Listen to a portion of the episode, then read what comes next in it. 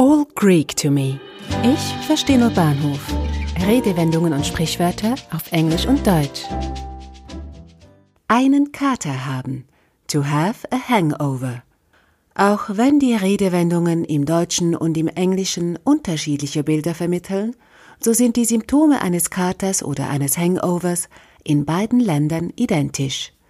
Kopfschmerzen, Übelkeit und Erbrechen, Konzentrationsschwierigkeiten, vermehrtes Schwitzen, Mundtrockenheit sowie allgemeines Unwohlsein sind die typischen Nachwehen eines Alkoholrausches.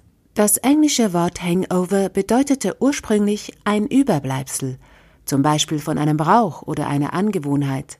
Gegen Ende des 20. Jahrhunderts wurde es dann zum geflügelten Wort für einen Kater und den Kater kann man tatsächlich als Überbleibsel bezeichnen, ein unangenehmer körperlicher Überbleibsel eines exzessiven Alkohol- oder Drogenkonsums. She woke up with a bad hangover and regretted her excessive drinking for quite a while.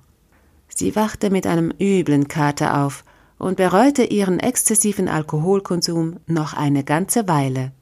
Als Hangover werden im Englischen auch die Nachwehen eines Schicksalsschlags oder einer Situation bezeichnet.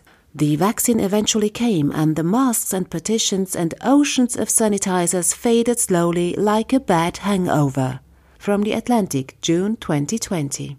Die Impfung war endlich da und die Masken und Abtrennungen sowie die Unmengen an Desinfektionsmittel verschwanden langsam wieder wie ein schlimmer Kater. Gemäß Heinz Küpper, Illustriertes Lexikon der deutschen Umgangssprache, könnte sich die Bezeichnung Kater, der für schlimme Symptome eines Alkoholrausches steht, aus dem Wort Katar gebildet haben. Der Katar ist ein Schnupfen, der mit Unwohlsein einhergeht und ähnliche Symptome zeigt, wie wenn man zu viel Alkohol getrunken hat. Kater könnte aber auch eine Verkürzung für den Begriff Katzenjammer sein, der bereits im 18. Jahrhundert aufgeführt ist. Der Katzenjammer steht ebenfalls für die Nachwehen eines Rausches, als auch für die bittere Reue und die Gewissensqualen nach einer dummen Tat. Die Qualen eines Katers können mitunter schrecklich sein und haben zu manch kuriosen Rezepten als Gegenmittel geführt. So sollen die alten Assyrer eine Mixtur aus zerriebenen Vogelschnäbeln und Myrrhe zu sich genommen haben.